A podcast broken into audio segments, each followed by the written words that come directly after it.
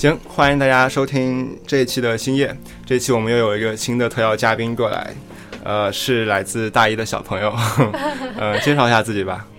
嗯，大家好，我是来自南京大学外国语学院的，呃，我今年大一，我的名字非常好记，叫王一鸣，就是一鸣惊人的一鸣。So nice to meet you。So 好像有一点欢迎哟。嗯，欢迎欢迎，还有像相亲的感情一样，介绍一下自己叫什么名字，来自于什么地方。行，大家都知道，马上双十一就要来了，也是光棍节，我们就看一看双十一的话，你们会购买什么东西呢？嗯，从来不买从来不在双十一买买东西。没有，我去年双十一买买了五双鞋回来，五双鞋，你穿了吗？都对我就一年不断的换着穿，换着穿，换着穿，然后到现在就基本上几双都全部穿完了。你觉得真的有省到吗？我觉得没有省到。事实是这样的，就是双十一的时候，双十一的时候商家都会降价，但是一般情况下都是降大概是十元钱到二十元钱左右，但是它会有一个把价格上调的过程，上调完再再下调价格，给你一种非常强大的购买欲望。然后你们有知道就是双十双十一的时候，商家都是怎么去刺激大家去购买东西吗？我感觉我我首先我这个人并不是非常热衷于网购，但是即使是这样，我还是会通过很多的渠道了解到双十一这个特惠的消息，因为它这个宣传的力度实在是太大了。手机已经爆炸了，收到微信、对对对短信、QQ 啊、and so on Yes。为什么大家会这么重商家在双十一设下的套呢？其实我我我是觉得是这样的，呃，双十一的时候一开始是淘宝弄出来的嘛，然后然后淘宝就现在和天猫不是一家都是阿里的嘛，然后天猫就说我们一定要还把双十一这个对他把这个商标注册了，然后现在他是要这样说，就是我们不能够给京东和其他的这些电商说用这个双十一这个牌子来打，所以现在就是完全双十一是属于天猫这个这个独立品牌它注册的商标，在所有的宣传语中，像京东、当当还有亚马逊都不能够再用双十一这个这个标识去宣传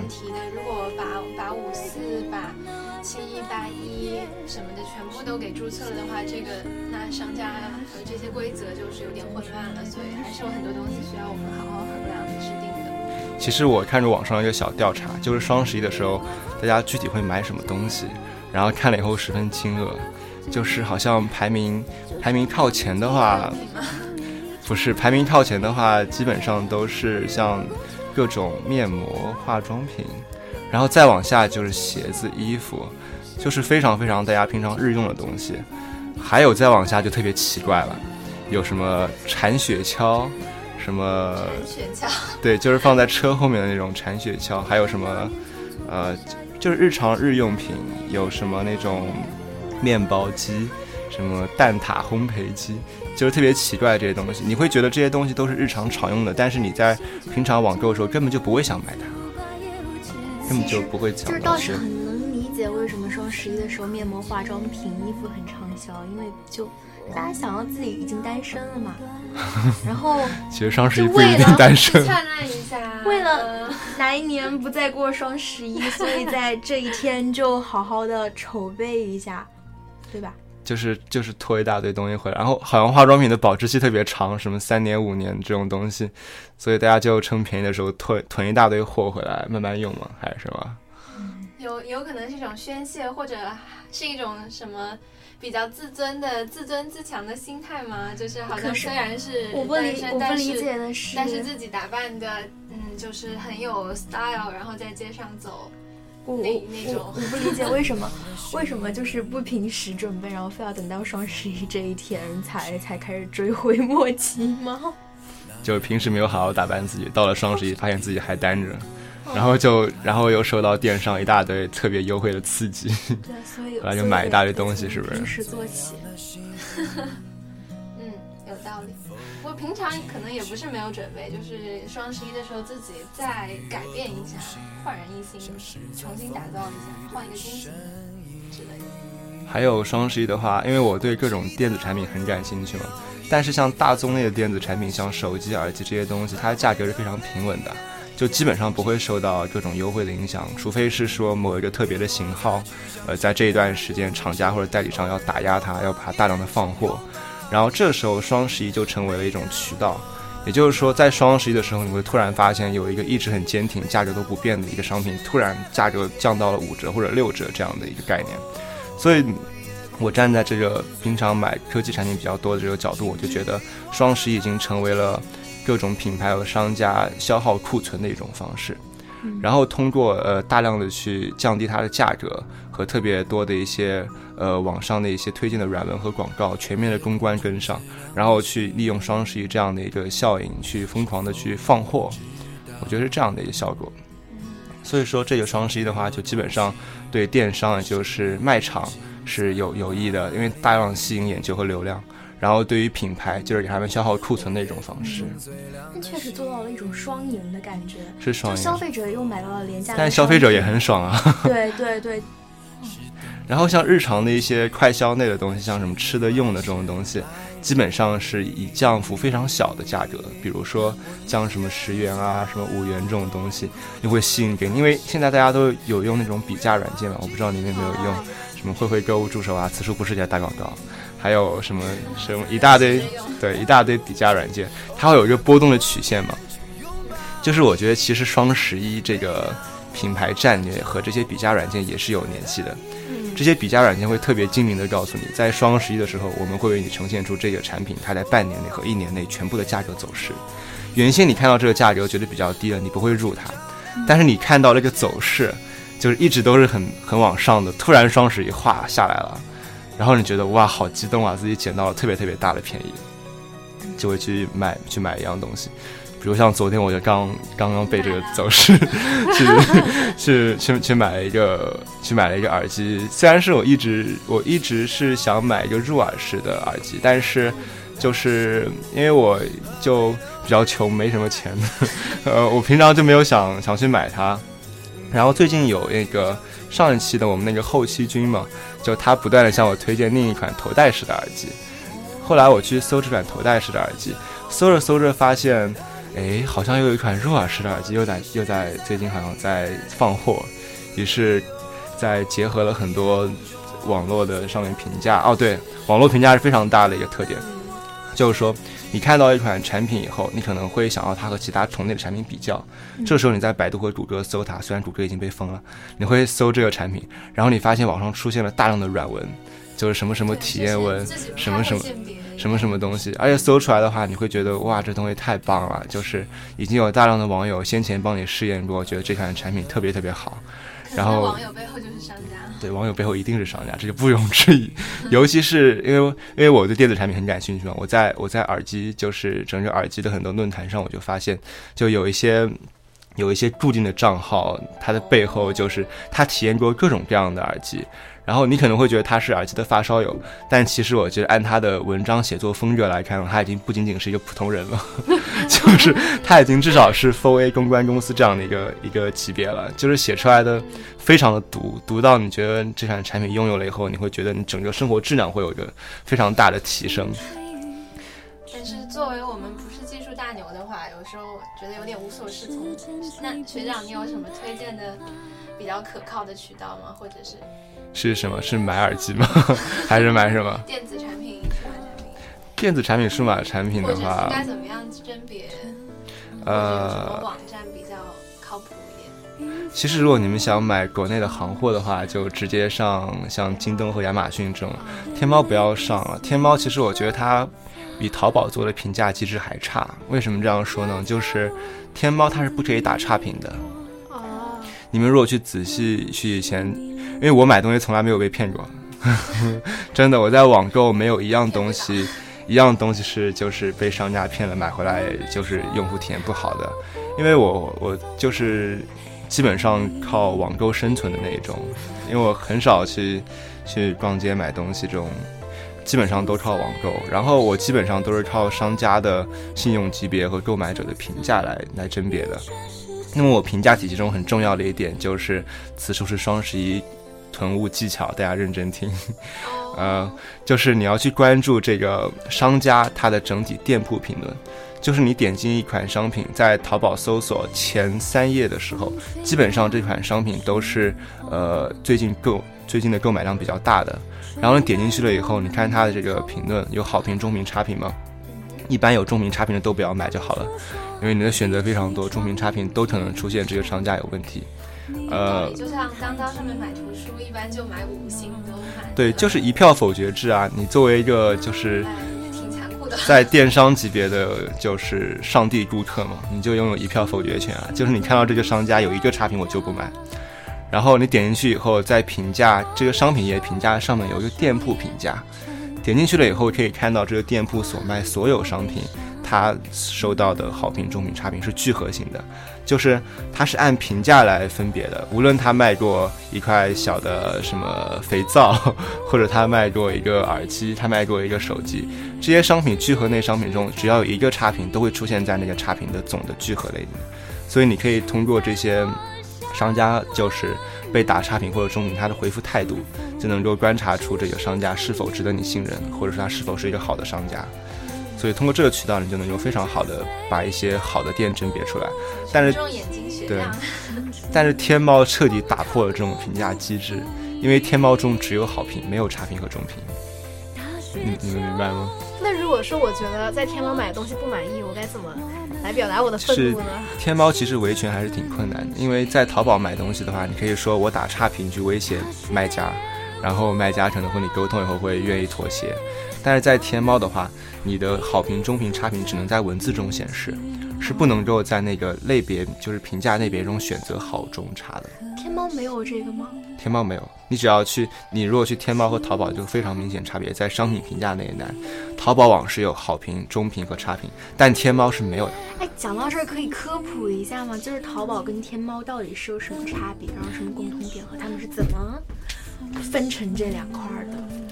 啊，我们自拆脑洞拆的好远，对，差别好大，其实。其实是这样的，呃，就系统介绍一下吧。呃，天猫和淘宝都是属于阿里巴巴的，嗯。然后呢，天猫它是阿里巴巴旗下的 B to C 的平台，B to C 就是企业对客户，而 C to C 呢，而淘宝是 C to C 的平台，C to C 就是呃客户对客户，所以在淘宝上充斥很多水货，呃不明不明白的渠道进来的这些货，所以说呃淘宝的话大多是一些小小的卖家。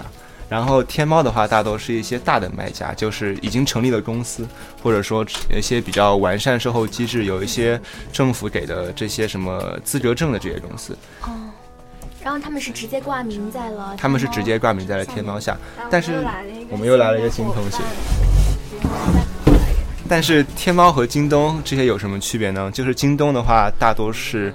呃，它的会更有保障。为什么来说？就是天猫它虽然是 B to C，但是它是一些小的企业，就可能只是呃电子城一家小的小专柜，但是京东的背后可能是一家很大的一个代理商。所以说，我觉得日常你们如果想购买正品行货，就是呃比较正宗的货的渠道的话，还是走京东或者亚马逊这种比较正常的渠道。像天猫的话，有时候也会出现一些问题，但是天猫出现问题你很难维权，因为你不知道找谁。如果说卖家态度好的话，那完全 OK；卖家态度不好的话，你就基本上是就没有办法了，因为你不能打差评棒，在天猫。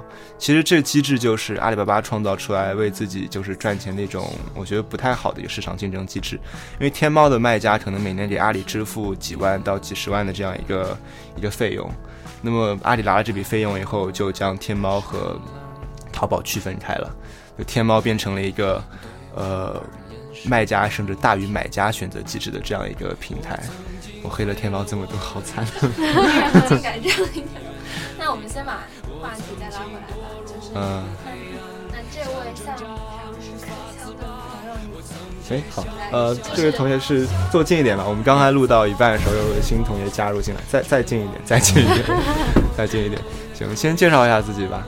哦，我是我是那个南大哲学系的大一的听生。哦。嗯，我们可以重复一下刚才行，我们今天可能主要讨论的是关于光棍节和双十一的主题。啊，我们刚才讨论的是。呃，在双十一的时候，你会有很强的对哪些东西有很强的购买欲望？这些东这些相关内内容。然后现在大家为什么会有这么强大的购买欲望呢？那就是因为没有男朋友和女朋友，这是很很大的梗。所以在这边都是单身吗？嗯，都是好惨啊！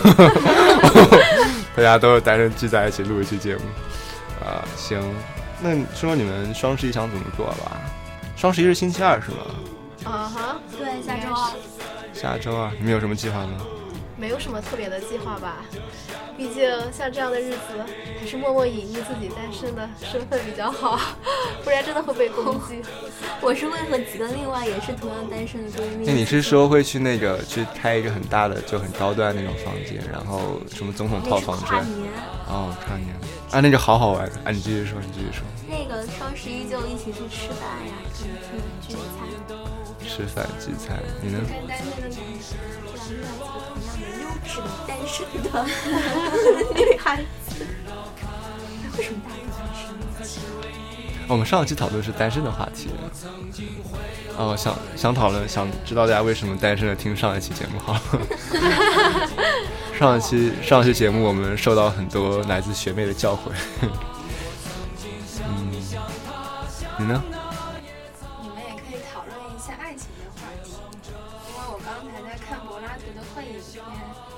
哦觉得比较有意思。你等一下。你说说看呢？你说，你说，啊，行，你呢？你当时一想怎么做？我觉得就是一个很很一般的一种日子吧，也也没有必要。哦，是的，我也是这样我。也觉得其实就是一个比较一般的。好醇厚的声音。你叫什么名字？我叫王悦，王悦。啊，刚才你介绍自己的名字。没有。啊，我还以为我记忆力最近又不好了。我我最近周周末就睡得特别多，因为上上周实在太累了，各各种事情。然后这周周六周日我过得特别颓废，我就一直在睡，一直在睡。然后昨天睡了一整天，起来点了一份外卖，吃点东西，然后就上了会儿网，然后又又睡。然后今天今天就是下午出来录节目之前也一直在睡，然后录完话可能要去检讨一下，看点书什么的，因为下周我还要期中考试。呃，双十一的话，其实我在周六上午还还订了一张，订了一张，因为最近不是有那个叫什么名字？那电影叫单什么的，呃，单身情侣还是什么？哦我不记得什么名字。单身男女哦，单单身男女二，对。我还订了一张这个电影票，我准备感受一下一个，我准备感受一下一个人去影院的这种悲伤的感觉。对对对，然后我还订了一个电影票，是周六早上十点半的吧，因为我就是怕我会特别颓废，所以我故意订了一张电影票，就是早晨可以起早一点。然后我我手机闹钟在早晨九点钟的时候响了，然后我毅然决然把他手机关了，然后我就再也没有听见闹钟响。然后我醒来的时候已经是下午三点，就就直接错过这场电影，然后挺挺糟糕的一个周末。你们周末过得怎么样？周末看书，王源你看了吗？会影没有，我在看那个实用主义。实用主义。不如你们俩来讨论一下关于爱情的事儿。对对对对对对对，我们聊一下。聊一下，我看到那个有那个讲，你们觉得，嗯，你们觉得爱神是不是神？爱神是不是神？爱神丘比特算爱神吗？呃，不不单纯指丘比特吧，就是就首先爱神是不是神？你们觉得应该是吗？第一反应。我觉得应该是吧。但是如果神的话，应该是一个绝对完满的存在，是吧？我觉得我在入坑。不过，呃，你们觉得就是爱神的话，我们这里说的爱神是去追求爱的爱神，嗯。那么他既然要去追求爱，那我们要去追求的东西是不是我们没有？呃，就是说你你的意思是说，就是我们要追求去爱情这件事的话，是不是这些东西本身我们没有，是吗？也有可能是曾经有过。或者说是希望永远的有而去追求。所以，如果这样推断下来的话，那爱神应该不是完美的，不是绝对的。就是说，先前的定义是神一定是完满的、绝对的，是吗？对神的定义没有任何缺乏，但是爱神它是保持在一个追求爱的一个状态，，OK OK。和哲学系同学聊天，就是就是觉得人生观在被刷新不。行，我应该那个应该跳跃一下。所以的话呢，嗯，爱神，那么，那那么人的话，人要去追求追求爱情，也是因为他有所缺乏，对吧？啊、你觉得呢？一鸣觉得呢？其实我没有非常理解有些缺乏是个什么概念。我觉得人们追求爱就是出于一种人类的本能吧，就是爱这种东西，怎么说是很美好的它是有的。本能上的原因。就就我们把它说通俗一点吧，就是就是你你为什么你想要谈恋爱吗？想要谈恋爱吗？我觉得是人可能都会有过这方面的想法。就是那你为什么想要呢？我我现在问题已经不是伪命题了，因为我问过他是不是要了。为什么想要谈恋爱？就是你这个愿望何以存在的？所以这里确实这苏格拉底的问题哦。我可以不从哲学的角度来回答。可以啊，你就从实用主义的角度，比如说什么清空淘宝购物车啦，帮写作业啦，什么逛街啦这些，你可以从实物角度来说。嗯，其实要说谈恋爱的话，嗯，当然我下面说的话大家就当我是匿名说的吧。就是也呃唯唯一有过一段恋爱的经历吧，然后觉得呃当时就觉得仅仅是对方的世界非常的精彩，非常的吸引我，然后我觉得可能和他在一起我会让自己变得更加的不一样，对，然后以这样的想法开始的，对。后来结束为什么会结束呢善的去追求。哦，没有想这么多，我觉得像我这这样种，感觉，用你那个话接下来说才能听这样。嗯就是说，你希望自己的生活可以有一些改变，因为它的存在有一些改变，是吗？嗯，因为我觉得，就像尤其是像我们大学生吧，可能这样的生活的圈子都比较的固定，然后每天接触的环境都是什么学术一点的，然后或者是和老师、同学、父母这样的环境都比较的单纯。然后啊、可能如果说认识了有一个来自于不同圈子的朋友的话，可能会对你的生活打开一个非常不同的一面，然后会让你对很多事物的看法都会发生改变。哎，这个不同圈子指的是他还是大学生吗？哦，他已经不是了，他已经毕业了。哦，我懂了，你懂了吗？奇妙。好奇妙。所以，如果从就是人可以说有一种欲望吧，就是想要去追求凡是好的东西，就让它永远归属自己。就如果用就是苏格拉底他一跟一个外呃就是远方的一个客人的聊天中间的话呢来说，就是爱情就是想凡是好的东西永远都归自己所有的那一个欲望。嗯，所以说就是这其实也是一种追求不朽啊。追求不朽是吗？就是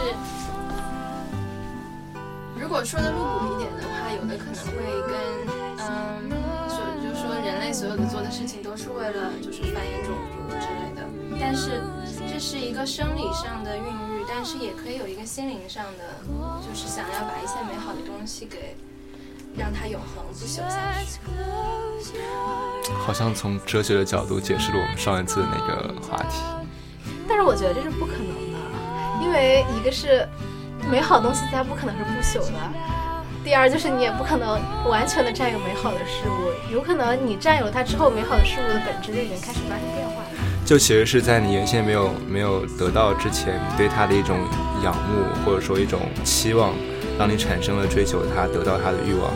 然后这种这种欲望驱使你做出了这种行为，去想要去得到它。我们常把这种欲望称为一种化学物质，叫多巴胺。然后，然后你想去去得得去得到这样一个美好的事物，你就尝试着去去去恋爱，还是去去怎样？然后在在这个过程中，你发现原来你认为美好的东西，并不像你想象的那样美好，产生了各种裂痕，于是就从爱着变成了爱过，好脏。你相信吗？会有纯粹美好的东西？呃，我觉得纯粹的美好一定是妥协的背后会不会太形而上了？对，我们聊点。没有逼格超高，我超喜欢这种 这种性格的。那个那个就是就是就一个简单的问题，你们想摆脱单身吗？就是真心话的话，你呢？我呀，其实还我觉得人都还是比较想，每个人都还是渴望爱情的吧，难道有人不渴望？就是我觉得我们渴望的可能并不是爱情这个东西，而是它背后带来的东西。就从使用角度来说的话，你想看电影就要订一张票，默默的一个人在十点多钟的时候早上去看电影。然后，然后你想吃饭的话，如果说没有朋友在，可以打个电话找个人一起吃饭。然后你想出去玩的话，可以找个人陪你一起玩。你想逛淘宝的时候，可以有一个人去一起分享一下，做一个选择。可是我觉得，你说你说你不是渴望爱情，而是渴望爱情给你带来的东西，这个不是有一点点悖论吗？就你想，如果你你所渴望的这些东西，任何人其实也可以陪你啊，但是你为什么就是想要那一个人陪你呢？但是就是任何人，比如说是你朋友来陪你的话，呃没，有心跳的感觉了。就是所以，所以我觉得不是渴望爱情背后的东西，就是渴望爱情本身吧。对，就爱情有没有一个对象？嗯，你觉得呢？我觉得，对，因为我觉得首先可能你说的爱情和我们说的爱情和他说的爱情都是不一样的。我们这个讨论已经没有意义了。然后，然后，如果要把它拉回到一个比较比较公认的水准上的话，就是怎么说？我觉得我我我个人觉得，我所说的爱情是是追求是追求对象的一个过程，对象是要要先存在于那里的，然后你不是为了怎么说？因为怎么说你喜欢一个人，他他的任何特点都可以被任何其他人的任何特点超越。就比如说，你喜欢他很高，总有比他更高的人，所以说你喜欢的并不是他很高，而是仅仅喜欢他这个对象，也不喜也不喜欢他身上任何一个，比如说偶性或者说性质。用我们老师的话说，就是没有办法用科学的分析出来，就是喜欢哪个成对，如分跟哪个成分在一起。如果如果能说能说成果的话，那就就所说爱情带来的东西的话，那我们讨论就不是爱情本身。是的，每每一次做播客都会受教。我也受教了。嗯，我我不是前段时间写了一篇文章叫《单身的技巧》，然后就是光棍节那天还要发在那个团委的。他在我们我们有一个公众账号叫南大青年，大家如果关注的话，可以去，大家可以去在双十一那天我们会推送这篇文章，叫《单身的技巧》。多提一点宝贵意见，我们好好改进。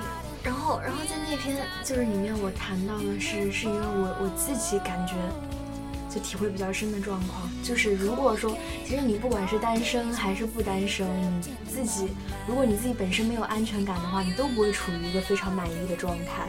是这样的，对，因为其实按理来说，就人的本质的状态就是那种孤独的，因为我们对我们每个人都是一个很很独立的个体。孤独是没有办法的对你，你。处于一个恋爱的状态当中，也许有可能你还更会有那种孤独感，你还你还其实我觉得，对，有两个方面吧。一个是在这个过程中，如果自己感到快乐，嗯，呃像我的话，我可能也比较奇怪吧，就是开心的时候就马上会感觉到，就是这是要消散的。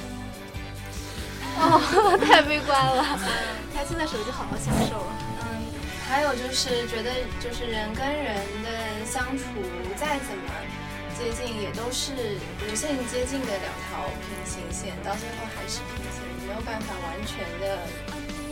当然有可能实际上心灵是相通的，所有人本质上，但这个我们还讲不太清楚，或者有一些共同的情感可能还是可以。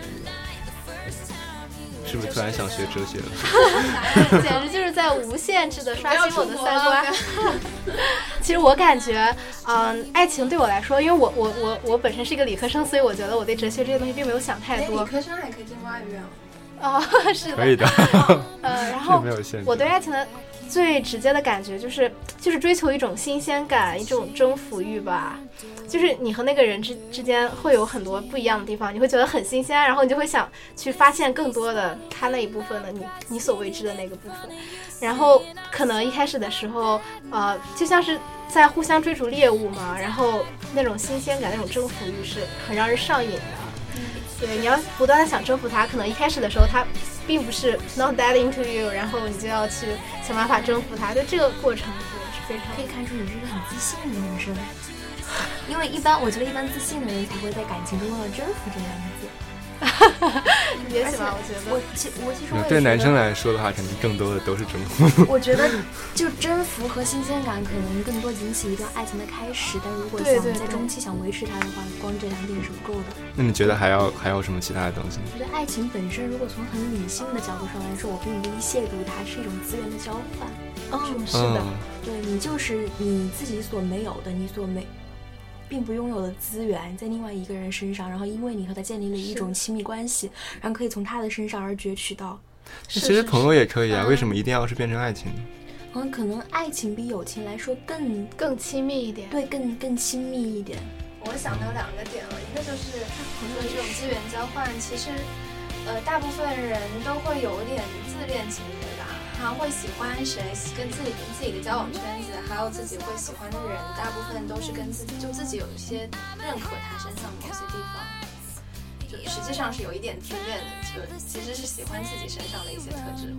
嗯，呃，另外那个占有欲的问题，其实就普通层面上，大部分的所谓说爱是怎么样奉献啊，实际上还是占有欲，希望能从对方那里得到一些东西，就即使自己奉献，也是希望得到回报。是的。嗯，今天我觉得可以。那等会儿，我如果我把它再拉的形而上一点，哦，又来了。就是说呢，嗯，苏格拉底说，就是就我们如果不单纯就把这个爱当成平常意义上的，就是如果把爱跟真善美啊一起结合起来，的那个比较超越的形而上的那个理想中的那个爱的话呢。嗯，他指出了一条道路，就是说，一般人呢，我们的爱会从爱一个美的形体开始，然后凭借这个美的形体呢，孕育一种美妙的道理。嗯，然后什么叫美妙的道理啊？就是从呃从认识这个形体到嗯逐渐到就是逐渐到认识一个怎么说理念啊，就是更更本质的东西。去追求形体背后的东西吧。然后第二步的话，它就是有这种贯通的感受，就不局限于其实这个美，就是所有的美都打通起来，他爱一切美的事物。嗯，然后这样子的话呢，他再进一步，他可能会把心灵的美看得比形体的美更珍贵。嗯，逐渐逐渐的呢，再进一步，他可能会看到行为和制度的美。再进一步，他可能会受到一种引导，嗯，看到一种知识的美。最后呢，他就进入到一种广大的、最广大、最广大的美的领域。嗯，如果这种经历弥满之后，他终于有可能就一旦豁然贯通，然后就获得一种涵盖一切的学问，一种以美为对象的学问。一鸣笑得好开心，因为我觉得我实在是怎么样？我们去走这个道路吧。但是其实跟现实生活并行不悖的。所以，其实，在现实生活中寻找到这样的爱情，基本上就就会白头偕老，知道吗？就是会一直。在那种真的，我觉得是要碰运气。哎，有一个问题可能有一点，但是我觉得可以拿来讨论，但可能比较什么呢？嗯，就比如，其实我觉得像就是爱情这种东西，如果世界上存在一个。怎么说呢？我们知道肯定是需要你认识了一个人之后得磨合，得碰撞出火花。但是也有一个很重要的，就是那个人他的本体就是值得让你去跟他磨合，能够引起你的火花的。然后就是我们人的一生最理想状态。说来其实是很短暂的，我们怎么知道会在何时就碰见那个人？对，我觉得这也挺过分，就很残。对，那这样的话，你们遇到的只有这些人，说不定就在一米之外就是那个对的人，但是我们是遇不到。婚姻外的感情，如果这样的话，你们看过《廊桥遗梦》吗？婚婚姻外的感情是什么？就就是说，呃，就说撇除这些，呃，你先前已经决定和他在一起生活。这样子这样问吧，就是如果那个你们的就是家里的爸爸妈妈，我们的爸爸妈妈有谁就是怎么说呢？最近就有同学有这样的事情就。是有，他好像找到自己的真爱，就是原来的家庭就要受影响。嗯，挺好的。你们会接受？挺好的，是什么意思？没有。其实，其实我我我是觉得，就是婚姻这个制度是挺奇怪的一个制度，就是在一开始呃人类只是一种就是群居时代的时候，可能需要婚姻这种制度来来保证，呃，大家可以生存下去，就是就是呃，雌性和下一代可以在雄性的保护下生存下去。但是我觉得发展到人类现在这样一个文明阶段，可能不算高阶文明，但是呃，就是女性已经有拥有一个很强、一个很独立的人格，也拥有自己的经济能力，可以去保证下一代和自己这样生存下去。所以我觉得就是没有必要用婚姻这样的制度将两个人曾经相爱过的两个人一直绑在一起，然后说规定你们你们曾经选择对方，然后并并且产生了下一代以后，你们就要一直在一起，一直在一起去不断的束缚对方。是恩格斯说过一句：“婚姻是一切婚外淫乱的罪魁祸首。”对啊，其实我觉得就是像很多呃。很多动物的一些生存方式，就是在在产下下一代之后就分开，重新自己的生活。我觉得这是可以接受的，但是可能在现在的一些伦理道德观下是认为不可以接受的。我不知道你们怎么看呢？这个其实怎么说呢？这个世界上所有东西都会有正反两方面的看法。就比如说近代以来女权主义，包括。对很多的对婚姻的批判，你说你说是制度的问题，我我觉得不见得，因为因为都是观念的问题。你把婚姻这个制度给废掉，照照样很多人会结婚，然后照样很多人会像以前那样工作，因为因为对于人们来说，接受新的东西总是难的，而且而且婚姻是符合人类本性的，婚姻是符合人类本性的，嗯。是的，这个。但是，但是婚姻制度这样的存在，就是也让很多就是，呃，男和女就是没有办法去更快乐的生活。哦，换句话在一段是自我选择的问题，别人怎么结婚其实并不关你，不关你什么事，就是你可以选择结婚，可以选择不结婚，这和别人一点关系。就是说，你也可以选择去放弃这样。你拥有你拥有做一切的自由。是我的困惑，但好像也不太好，不太不太道德，就是觉得，就嗯，像我们可以喜欢很多美的事物，可以喜欢各种花草树木，可以喜欢各种动物，那为什么一定只能喜欢同一个人？没有喜欢很多人，没有人规定你你只可以喜欢一个人。就在这位同学的规定下，就是没有办法进行下去。这一切都是，就首先。外在道德和自我道德是两个东西。如果你用你用外在道德来框定自我道德的话，你人的主体性我听不懂。就是呃，你的意思就是说，呃，你对所有事物的观点都是你的一个个人选择，呃，但是你的个人选择并不会影响到公众和群体，他们对这个，他他们是好好的在那里的，对他们也会有自己的选择，对他们是好好的在那里的，你可以选择让他们的选择影响你或者不，嗯。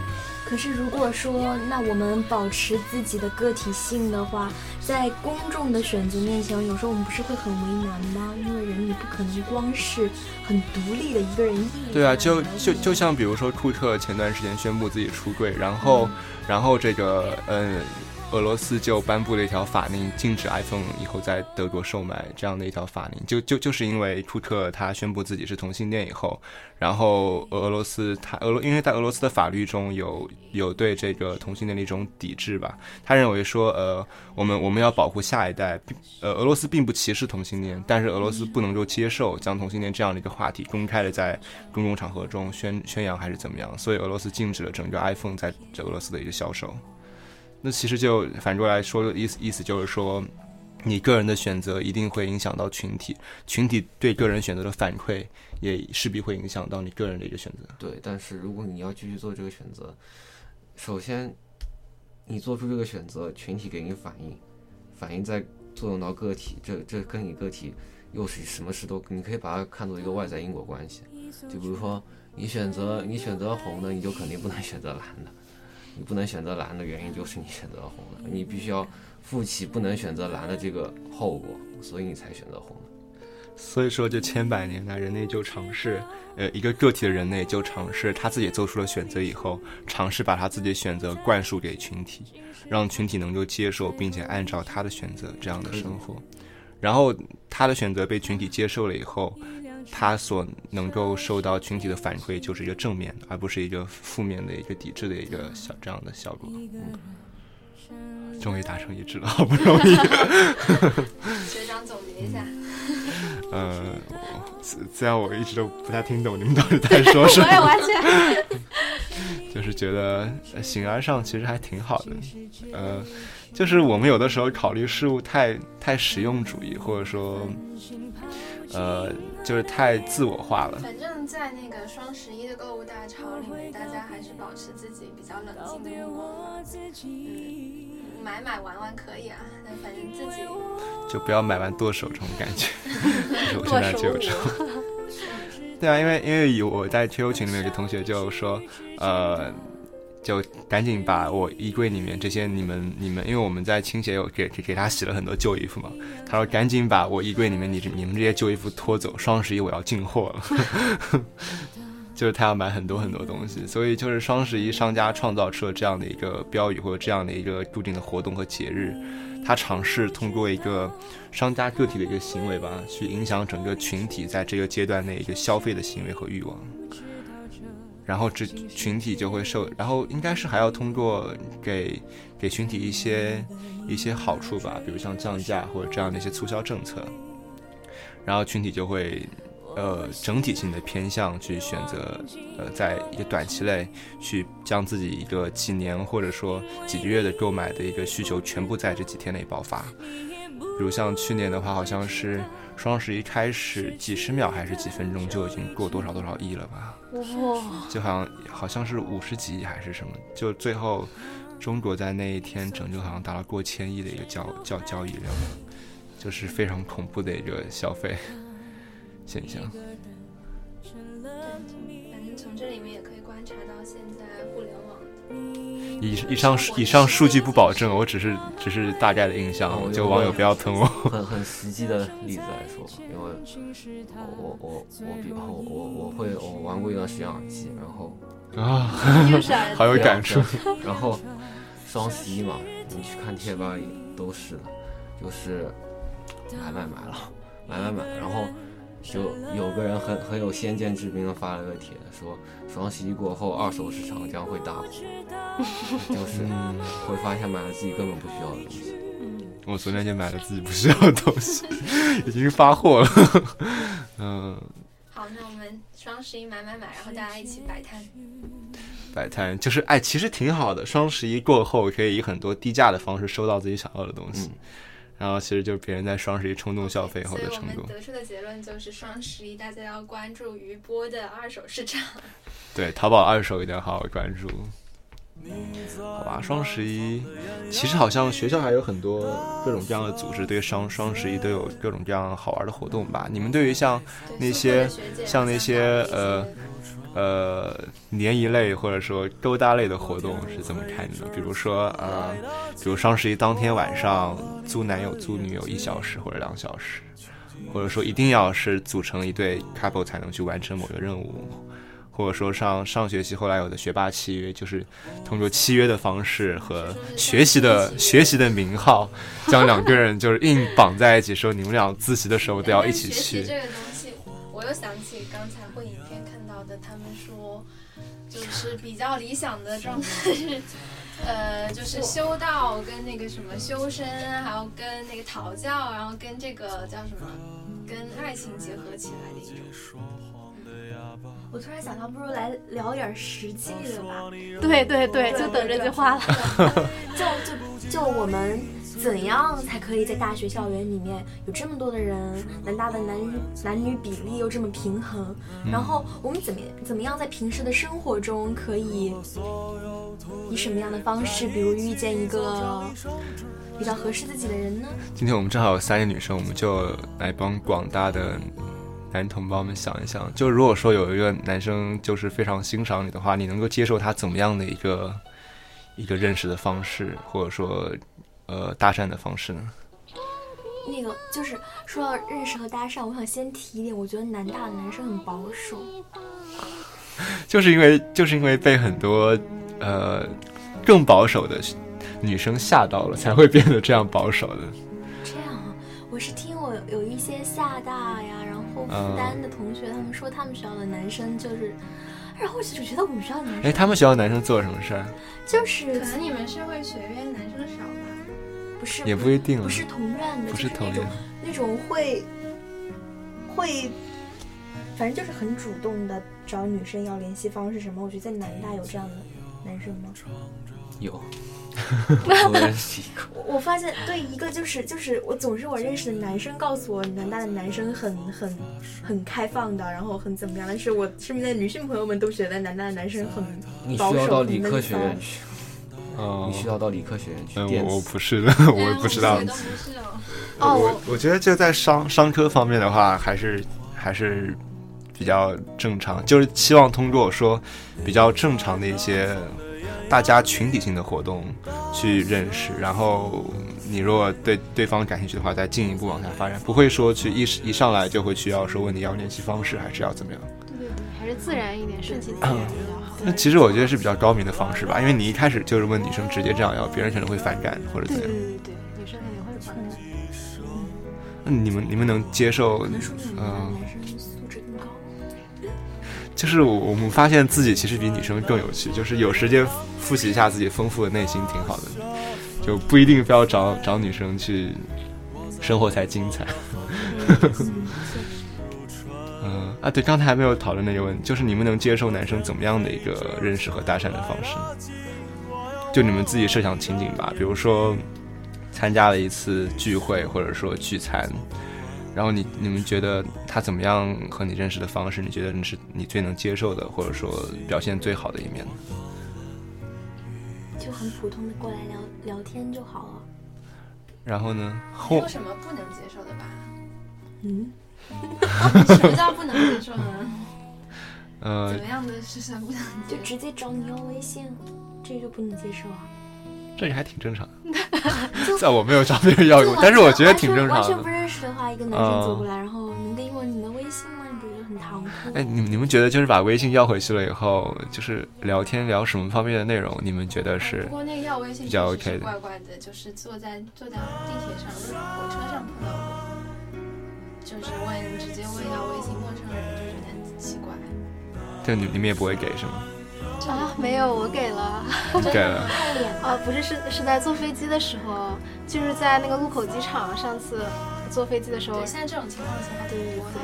其实也也并没有那个人他，他应该是算是那种就是四五十岁那样子，然后就聊了一点，觉得还蛮投蛮投缘的，种就聊过天之后，然后找你要微信，我觉得还挺正常的。啊，我说的就是那种 什么交流都没有，然后直接上来要微信，然后我不太能接受。吧？那我觉得这样的人，要么就是呃自己的生活太丰富了，他根本就不 care 你会不会拒绝他，嗯，是，对，所以他就觉得就大家都比较忙，时间很很紧张，大家节约时间，愿意的话就就交换一下，不愿意的话就算呗。就是你在他心目中也没有没有很重要，他不会想要通过其他的方式去讨好你，然后去混你的微信号这样。反像正你这样说，你刚才问就是那聊天的话聊什么好，然后我也觉得就不不用刻意的去倾向于女生的话题，也不用刻意的去讨好，做好你自己就好了。嗯，真真诚诚就好。嗯呢？我发表什么观点？有什么我能发表的观点？我嗯，OK 了吗？啊，行，那我们今天就聊到这边为止祝大家吧双。十一快乐！祝大家双双十一快乐！对，双十一好好过，明年还要再过呢。什么话呀？好，行，拜拜。拜拜，拜拜。拜。ふざけ合った時間よ食い違う時はいつも僕が先に折れたねわがままな性格が なおさらい愛しくさせた One more chance 記憶に足を取られて One more chance 次の場所を選べない。いつでも探しているよ。どっかに君の姿を向かいのホーム路裏の窓こんなとこにいるはずもないのに願いがもしも叶うなら今すぐ君のもとへできないことはもう何もない。全てかけて抱きしめてみせるよ。